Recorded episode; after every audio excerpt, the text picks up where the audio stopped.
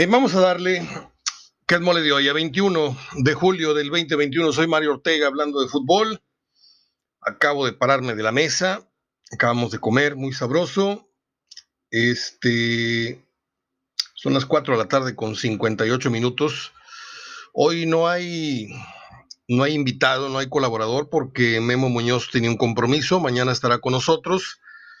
Eh, Marco Antonio Díaz Ábalos no respondió, debe estar ausente o lejos del teléfono seguramente, o en alguna actividad. Ellos son entrenadores por las tardes, etcétera. Entonces hoy voy solo.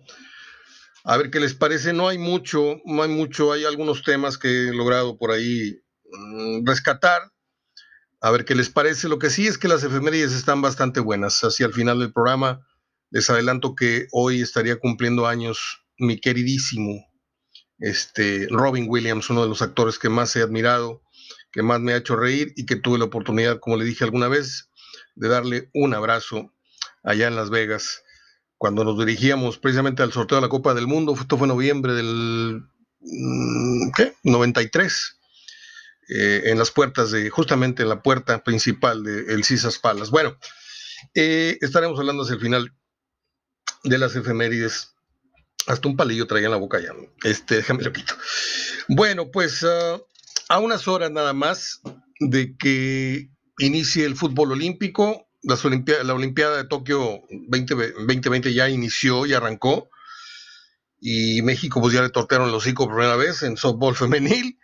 Les habíamos ganado en una eliminatoria previa. Dallas, ¿cómo se llama la, pitcher? Tiene un nombre muy curioso. Se llama Dallas, ¿no? Dallas ah, Escobedo.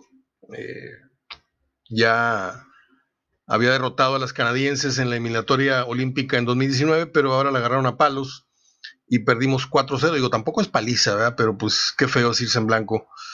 Como decíamos en el dominó, zapato o zapatero, 4-0. Y no sé si usted me lo permita. Es más, voy a tratar de recabar algunos, algunos feedbacks, algunas respuestas.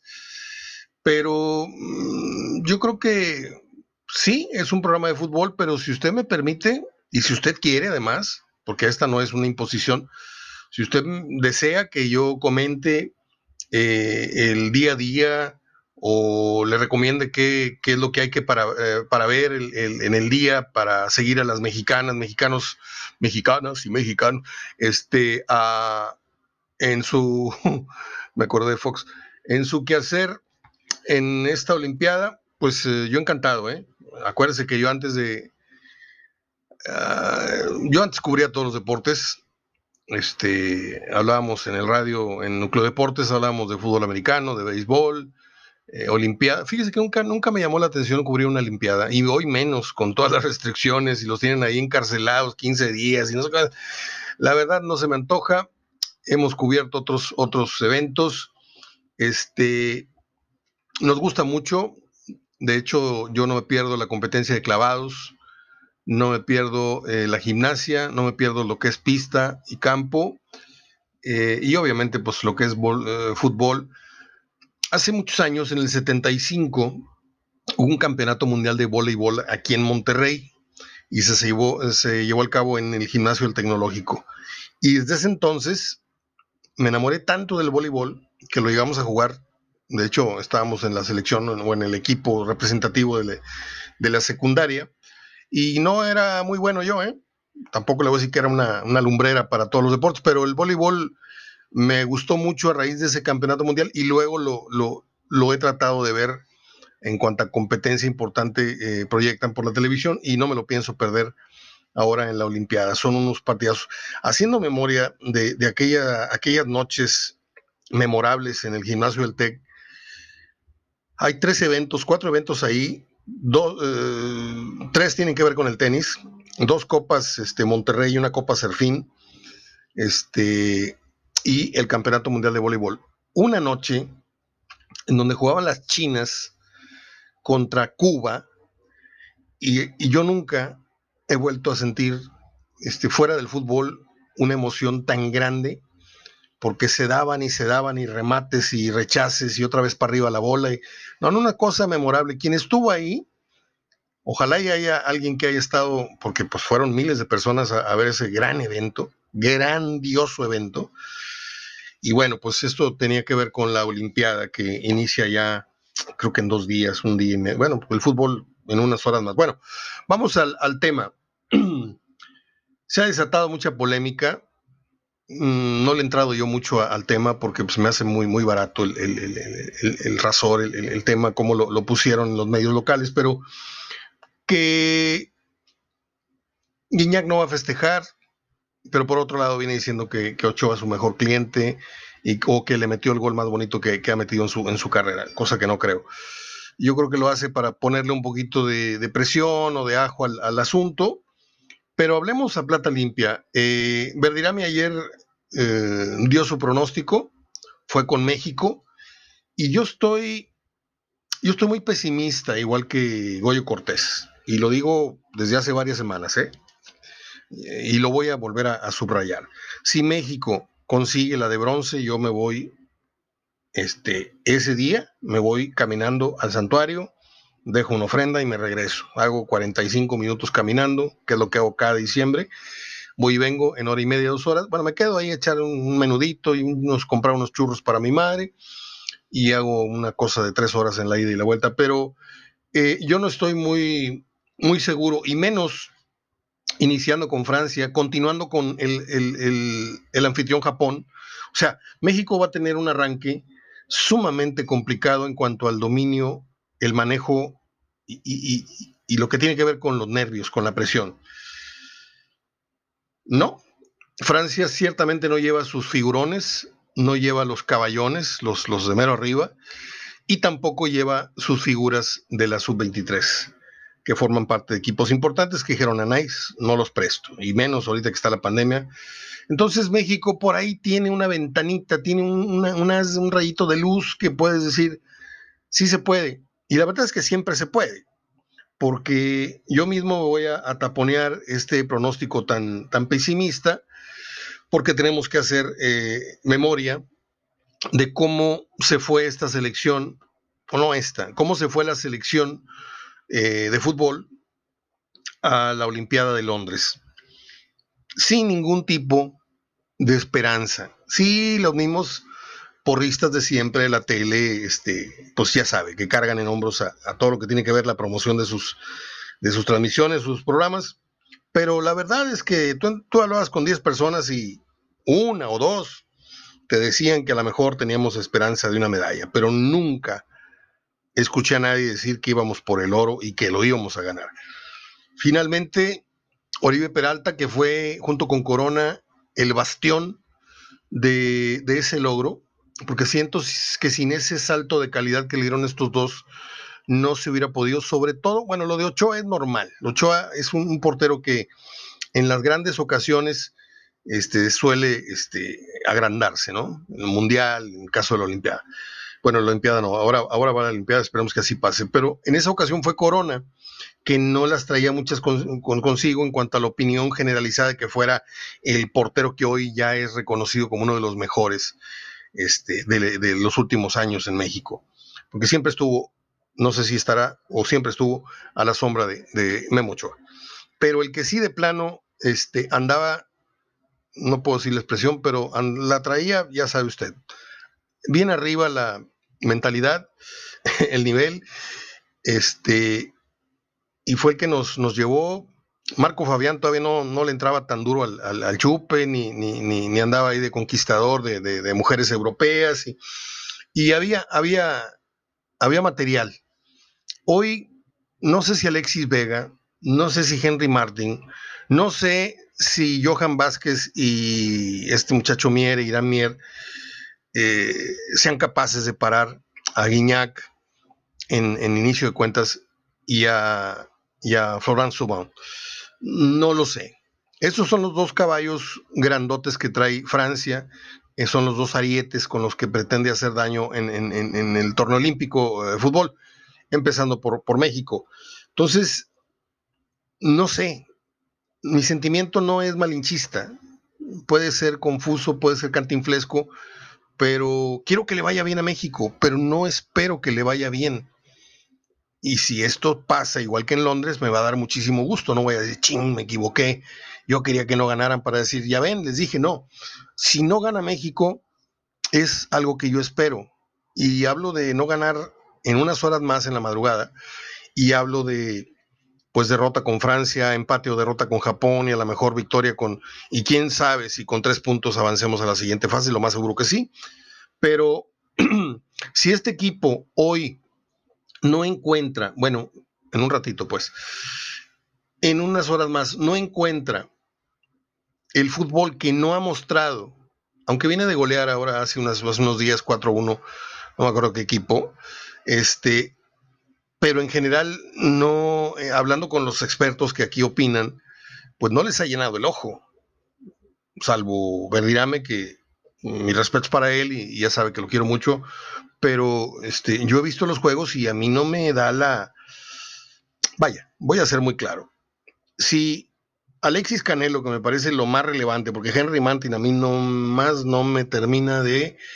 Yo hubiera llevado otro, otro tipo de, delantero, pues. Es más, hubiera llevado hasta el Chicharo, nada más que el Chicharo está vetado de la Olímpica y de la Grande. Y ya está habladísimo ese tema. A ver, ¿a quién más llevas que no hubiera sido Henry Martin? En este momento no lo tengo claro. Descartando al Chicharito, pues no sé. No sé, usted dígame, hubiéramos llevado a Ormeño, hubiéramos llevado a... No, es que Ormeño ya jugó con Perú. Bueno, pues en su momento hubiera sido antes convocado a México y si, si, hubiera, si se hubiera podido. Pero si, si, si Henry Martin anota, me va a dar mucho gusto. ¿Por qué? Porque no está en mis planes que, que anote más de un gol o a lo mejor ninguno eh, eh, en, los partidos que vienen para la selección, que son tres en la ronda eh, inicial. Le digo, Alexis Vega, creo que es el futbolista distinto, creo que es el futbolista este, medio cuachón, medio nalgón, pero, pero tiene fútbol, tiene disparo de media. Aquí es muy importante ese factor. En los linderos del área si hace un recorte hacia el centro y que pruebe, porque México no va a tener como suele ocurrir en Olimpiada y suele, ocurrir en Mundiales, es un dato que siempre doy, México no suele tener muchas ocasiones de gol. ¿eh? Muchas, tiene varias, a veces tiene pocas. Y si no, nos vamos a la historia y nos, ponemos a ver cuántos goles metió México en Sudáfrica, hablando de mundiales y Olimpiada. ¿Cuántos goles metió acá? ¿Cuántos goles metió acá? De repente sí nos salimos de la media, anotamos dos, anotamos tres, pero por lo general es de un hito por lo general es derrota, por lo general es empate a cero o a uno, por lo entonces hay que optimizar el recurso de pasar de medio campo con pelota dominada y, tirar a gol. Pero no queramos meternos hasta el lindero del área grande o, o, ya dentro del área grande tirar un centro y que sea bueno, por el amor de Dios, sino que también contando con Alexis Vega, que tiene buen disparo de media distancia, le hemos visto varios, no pocos goles con, con Chivas, con Toluca, yo espero que por ahí se presente esta situación. Acuérdese cómo anotó Oribe Peralta ante Brasil en la final. Uno fue de cabeza, sí, una táctica fija y muy bien entrenada, pero el otro, casi creo que arrancando el juego, no, no me acuerdo, pero fue una pelota que agarra en los linderos del área y ¡pum! le pega rápido y sorprende al, arquero. ¿Por qué? Porque nos, ven para abajo. A México los europeos lo ven para abajo. Eh, y más en esta, en esta dimensión olímpica. Entonces, pues no cuentan con que les vayamos a disparar con, colocación y potencia. Yo le deseo la mejor de las suertes, créame, la mejor de las suertes. Estaría yo encantado que de la selección olímpica le diera una satisfacción a, este pueblo, a todos nosotros que estamos todos entrincados y estamos todos este, asustados con lo que está pasando con la pandemia, aunque me digan muchos que no, a mí me vale madre. No, no, no, no, no. Ya oímos a, las autoridades locales, se viene una nueva reducción. Odio decir se los dije, pero se los dije. ¿Cuántas veces les estuve diciendo? Es increíble que el Monterrey y los Tigres ya estén con los spots, vamos a regresar, qué bueno que es tiempo de regresar a casa. Lo dije cinco programas, creo que seguidos para, mostrar mi, mi, inconformidad y mi enojo por estar dando mensajes disímbolos y por no estar bien informados. Bueno, pues ya llegó la autoridad para decirles, eh, eh, 70 ni madre, 50. Y ya que arreció la, pandemia, porque están ya en, números muy, muy altos de contagio, 600 y no sé cuánto hubo ayer, este, le van a dar para atrás. La conferencia es mañana.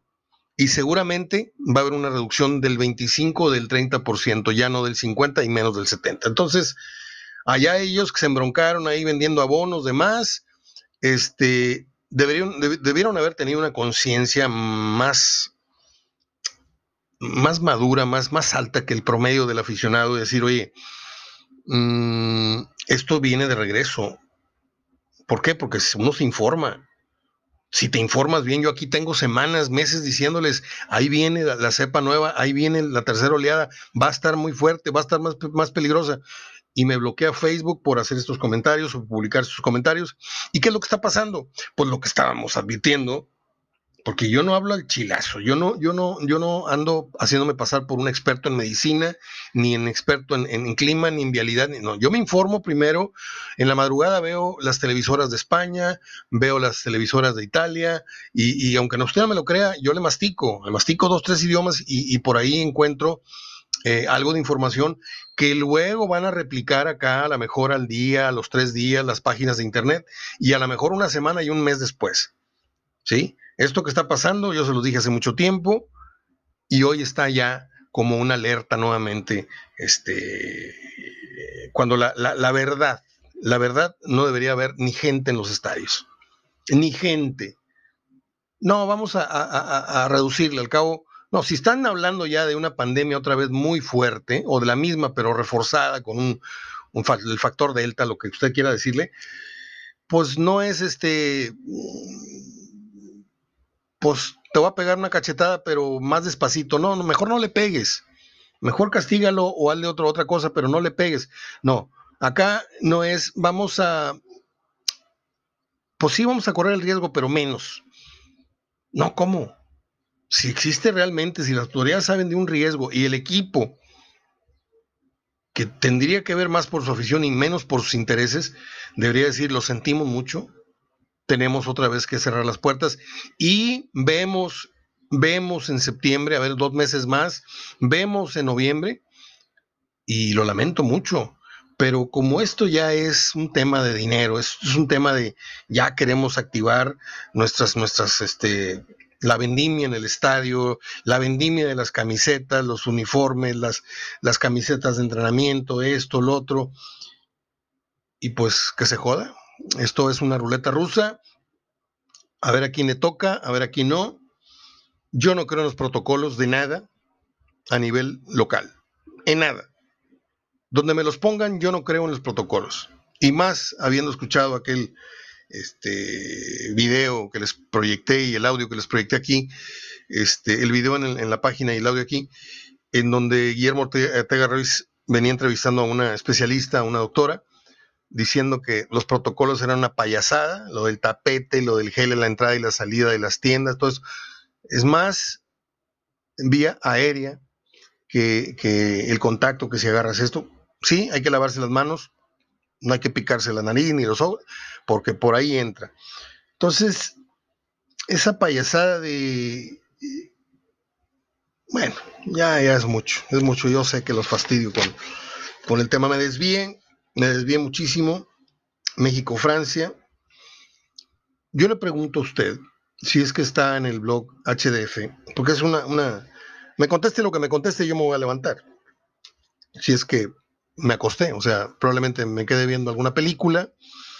Este, yo termino de ver los programas, mm, veo Chicago PD, aunque ya lo he visto 20 mil veces, las repeticiones. Me gusta mucho el personaje del, del oficial Boyd, Sargento Boyd, pero de repente no le niego, me le cambio, no soporto a André Marín, no lo soporto. Me da vergüenza que, ridiculicen tanto a un periodista, a Gustavo, Gustavo Mendoza, ya me acordé de los nombres. Eh, hace ratito por la tarde lo puso, pero ayer lo puso parejo.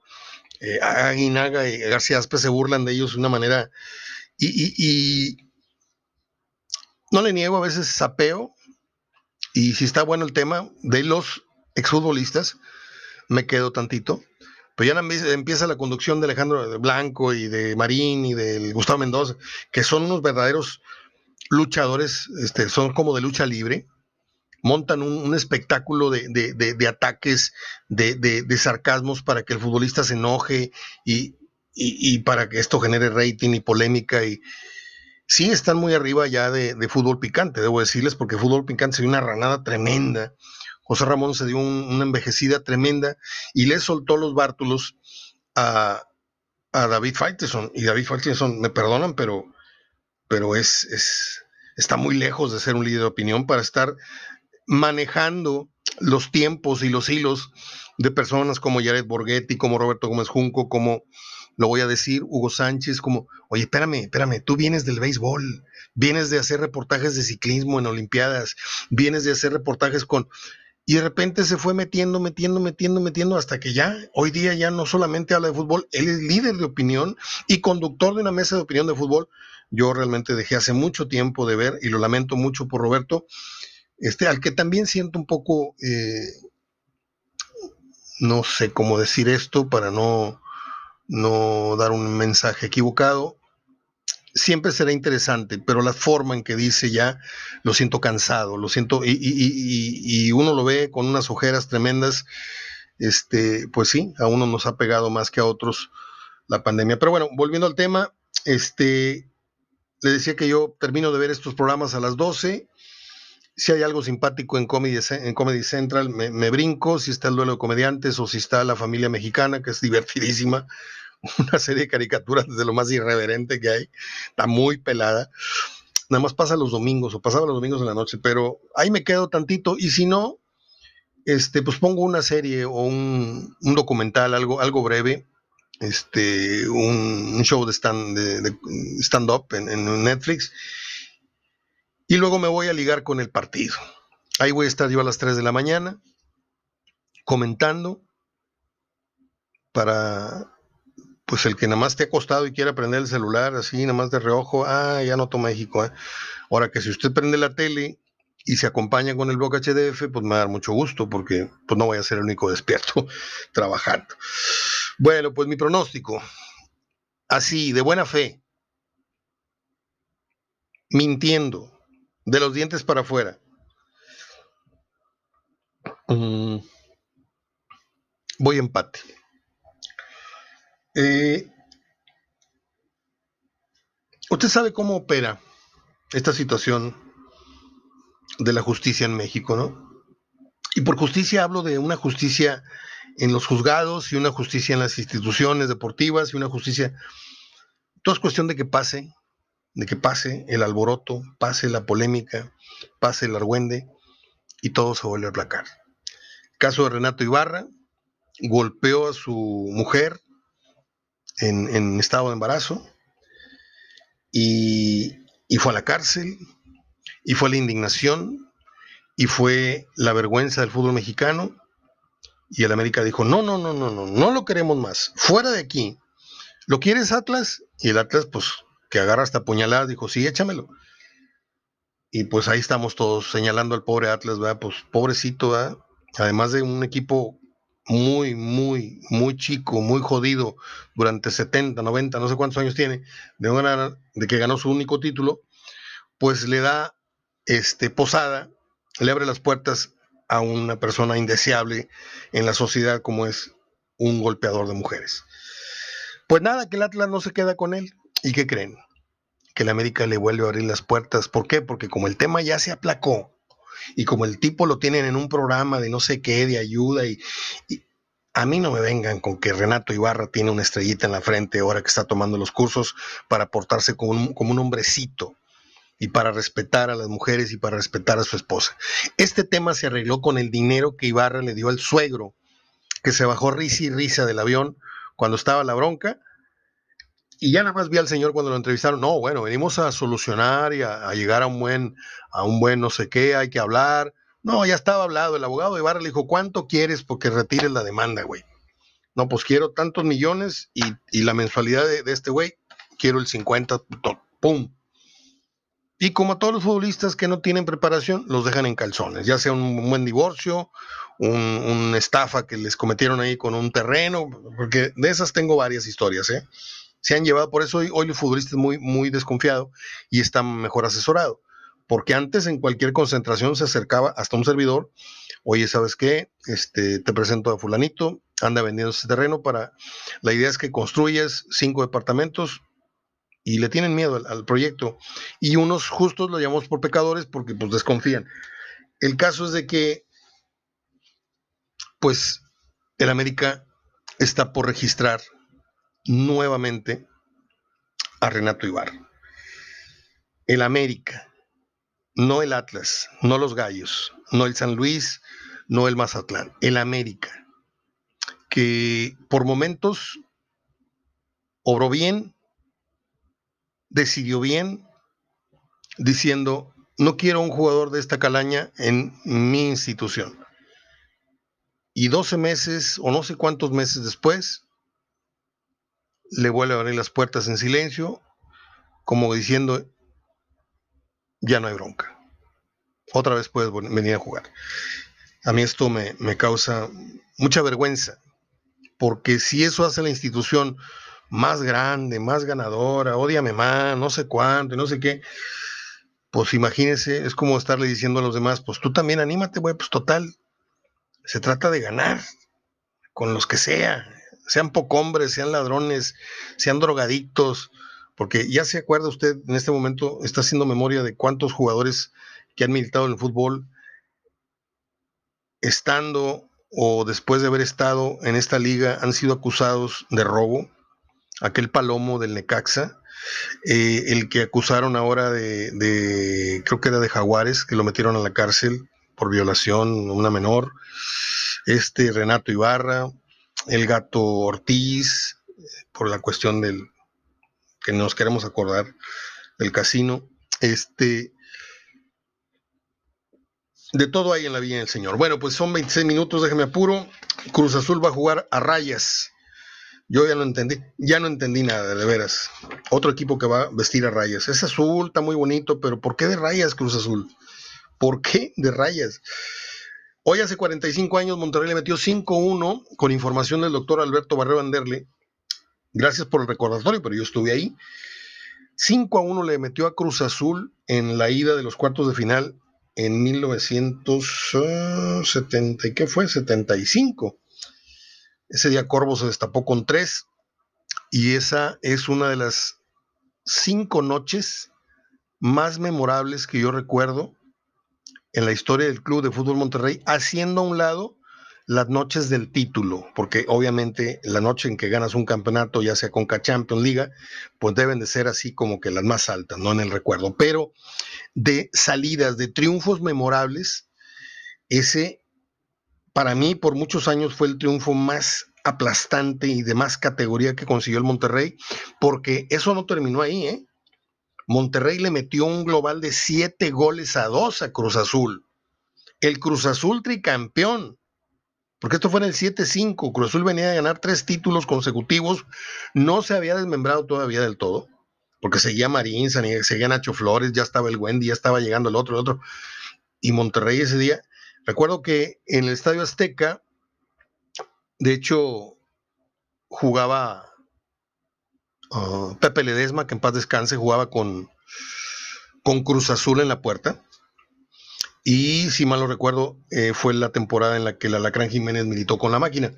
Ese día el centro, eh, el Hueso Montoya mete un centro desde la punta derecha y se cierra, se cierra, se cierra y el, y el pobre Chango Ledesma se lo comió este, también estuvimos ahí.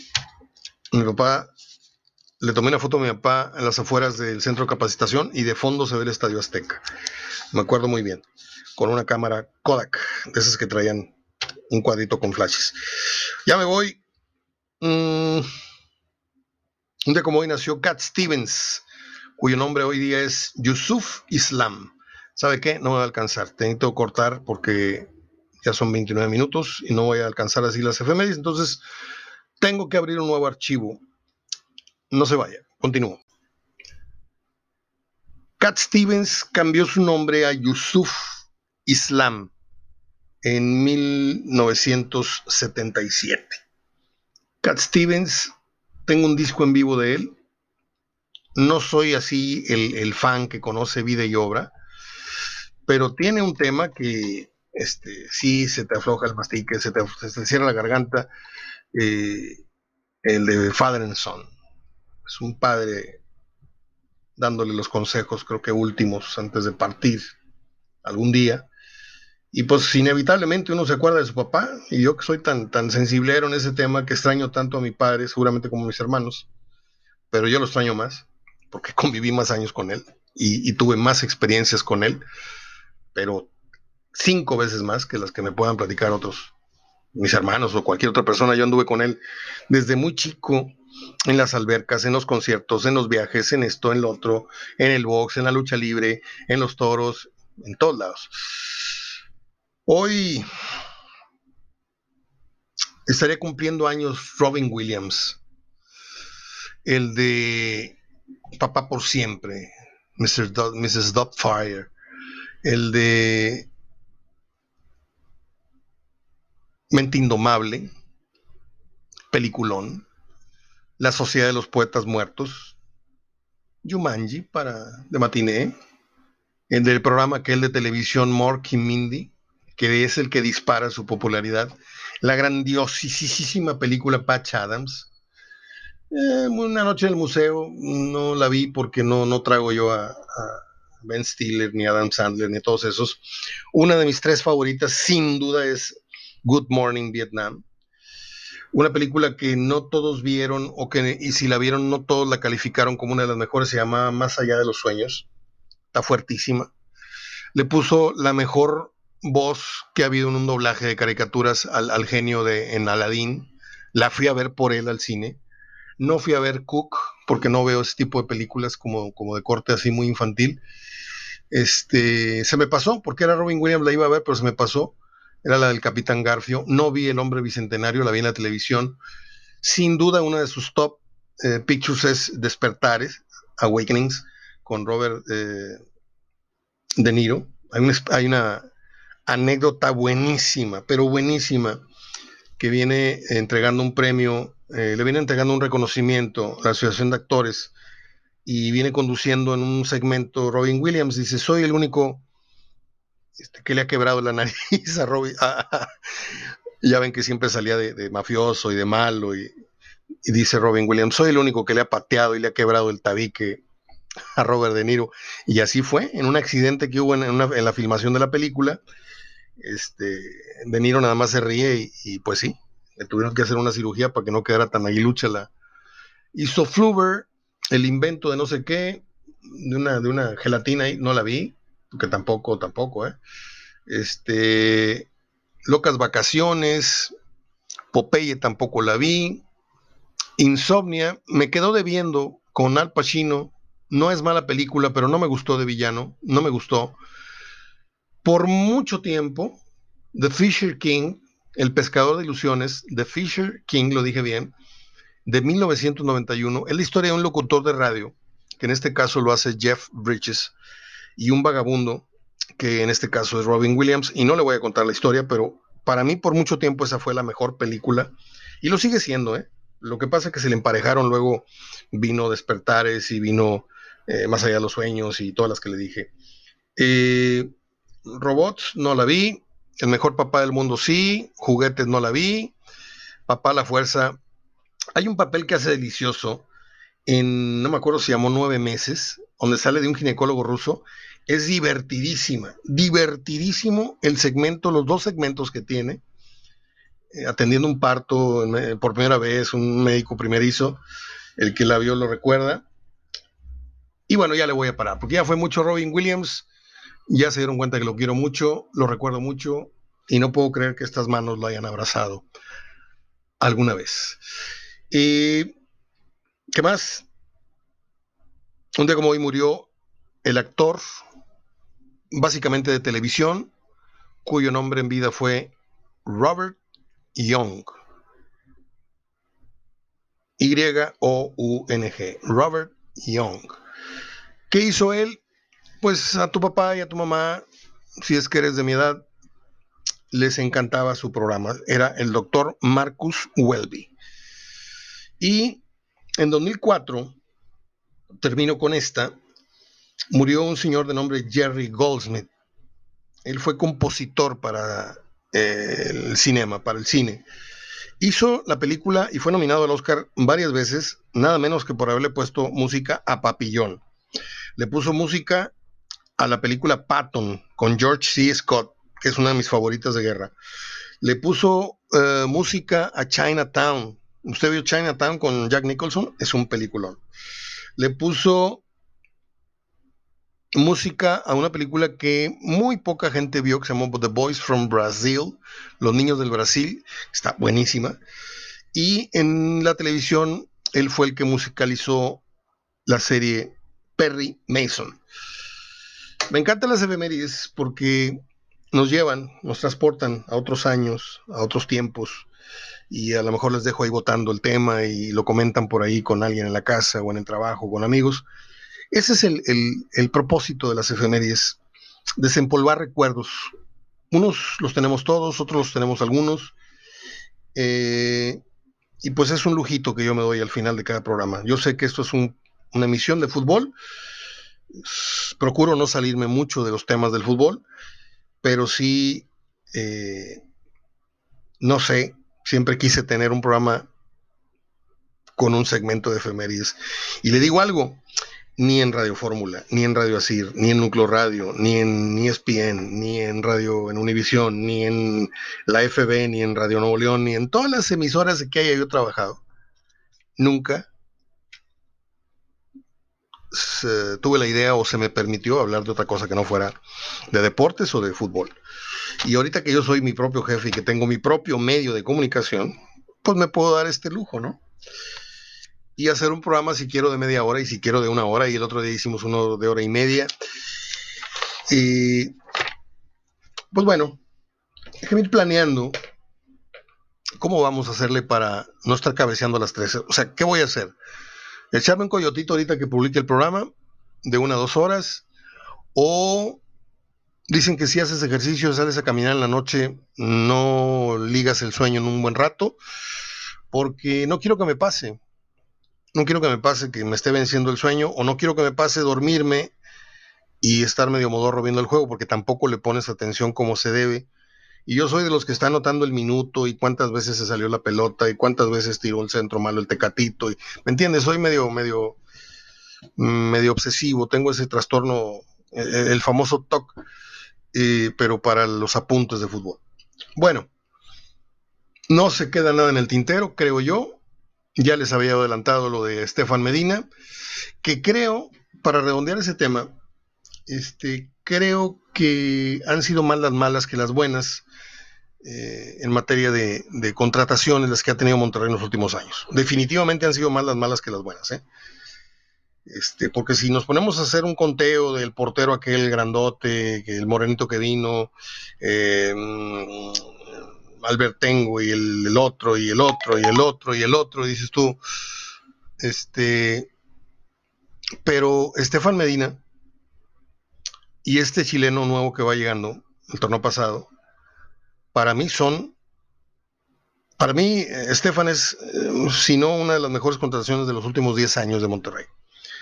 Es un muchacho que no llegó llenando el ojo a nadie, se fue a Pachuca agarró la onda como estaba acá en México y llegó y no se ha hecho papá de la defensa porque no le interesa, no tiene la personalidad, pero si tuviera un centro más adecuado y si aportara uno o dos golecitos por torneo sería perfecto. Es más, no estaría ni jugando en México, pero tiene oficio de marca, como central no lo hace tan mal, pero no lo hace tan bien como, como en la lateral, sabe llegar, sabe incorporarse le falta un poquito la precisión en el centro, pero no tampoco son los centros del Ayun, ¿me entiende? O sea, es, mejor que el Ayun, varias veces mejor que el Ayun, y ahora tiene el sueldo que dejó el Ayun. Ese era su objetivo. Chantajear, voy a decir chantajear irresponsablemente porque él quería irse a España, pero pues presionó con ese argumento de modo que le dijeron, ¿a qué vas, hombre? ¿A qué vas a rifártela ya? Este, a lo mejor ni te ponen atención para tu propósito que es jugar el mundial, mejor quédate acá. El técnico dijo, quédate en México, está muy bien el nivel.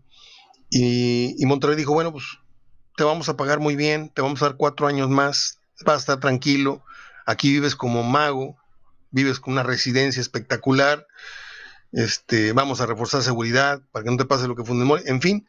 Entonces, pues la aventura quedará para otro tiempo. A lo mejor se puede ir a radicar a España o donde él quiera, vivir la experiencia europea, pero de otra manera. El caso es que se queda y eso es muy, muy buena noticia. Entonces, Monterrey, creo que con Vegas y Estefan, Moreno y este muchacho Montes, y atrás el supuesto gran portero que trajeron, que es este Andrada, Monterrey debe de colgar, de los 17 partidos debe de colgar por lo menos 5-0, ¿no? Y de los 10, 15 partidos que le quedan, 12 partidos que le quedan, yo creo que en 6 debe de admitir un gol y medio, dos goles. O sea, ¿a dónde voy? A que reitero y no exageré si digo que Monterrey está para aceptar entre 10, 12, 12, 14 goles. Y ya 14 se me hacen muchos, ¿eh? porque casi te estás acercando a la cifra de un gol promedio por partido. No. Yo creo que este defensón en el papel que ha, montado Monterrey está para emular lo que el Tuca en sus mejores momentos con Tigres tenía. Una defensa que aceptó dos goles como local en una temporada, una defensa que aceptó 12 goles, 11 goles, 10 goles, pero que esa no sea la tendencia, que no vaya a preocuparse más Aguirre por defender que por atacar. Ahora, si usted me pregunta a mí, ¿cómo está Monterrey en el plantel titular? Pues se ve más o menos bien, ¿no? Con Vergara, con Funes Mori, atrás de Funes Mori pues está Jansen, eh, atrás de Jansen está el Platanito, está Maxi Mesa, está Ponchito, que ya parece que ya, ya se hizo un adulto, este, en esto, está Celso, eh, está este, Erika Aguirre cuando llegue, la defensa ya la mencioné, y uno que otro chamaco ahí atrás, y Charlie y otros, y dices tú, bueno, está bien, ¿sí? Pero, pues ahora falta que funcione. Es como cuando compras, ¿no les tocó a ustedes cuando mi papá me, me decía a veces, cuando íbamos a Samos, a ver, escoge un juguete. Estaba yo chavito, tenía 8, 9, 10 años. Y me encantaban los carros para armar. ¿Se acuerda usted de aquellos carritos que venían en, puras piezas? Pero que los veías en la cajita. Veías el Chevrolet, veías el Mustang. Y luego ya que lo abrías, eran puras piezas, todas regadas en una caja. Una cajita, así como una cajita de pañuelos. Del tamaño de una mano era la caja, para que me entiendan. Y la abrías y eran puras piezas blancas, que aparte que la tenías que armar, ¿sí? Y pegarla con un puntito de pegamento o con, o con engrudo. Luego tenías que comprar el pincel y las, y las pinturas y pintarlo tú mismo. Pues nunca tuve la paciencia, nunca tuve el, el, pulso, nunca tuve. Yo para la pintura y para esas cosas soy muy mal. Fui muy malo y soy muy malo. Entonces ahí quedaron todos los submarinos y los carritos, los terminaba pintando y armando mi mamá o mi papá. Así se ve el Monterrey en la cajita. Se ve exuberante, se ve delicioso, se ve eh, atractivo. Falta que Aguirre arme, arme el carrito y lo pinte. ¿eh? Futbolística y estratégicamente que lo arme y lo pinte y lo haga lucir. Porque hay de Aguirre, hay del Vasco, si este Ferrari es el mismo que le compró al Tuca ese carro que podía correr hasta 200 kilómetros y que el Tuca lo corría a, 80 kilómetros por constitución. O sea, Aguirre está obligado a numéricamente alcanzar más arriba de los 32 puntos. estadísticamente, no aceptar hacer tantos goles, pero también a jugar atractivamente, porque si no, se va a venir el bullying de la casa de enfrente. Eh, de esto era de lo que te burlabas y ahora tú eres el que te echas para atrás y va a ser un técnico más defensivo, ¿eh? Uno más a la cuenta, porque ya tenemos Alonso. Mohamed no lo era del todo, pero sí le pegaba de repente a cerrar los partidos a muy temprana hora o a jugar nada más a una cosa, al contragolpe. Yo quiero ver a Aguirre en un papel protagónico, en no en un papel bombero como lo fue en sus gestiones anteriores en Europa. Lo digo bien clarito para que luego nadie me reclame, es que tú dijiste, es que no dije, no. Le vamos a dar el beneficio de la duda porque ahora el equipo es de él. Ahora vamos a ver cómo juega él con jugadores a su gusto, entero gusto. Abrazo de gol hasta mañana. Y si usted quiere acompañarme esta madrugada, ahí voy a estar en el blog comentando en vivo en Facebook, en HDF. Suerte México.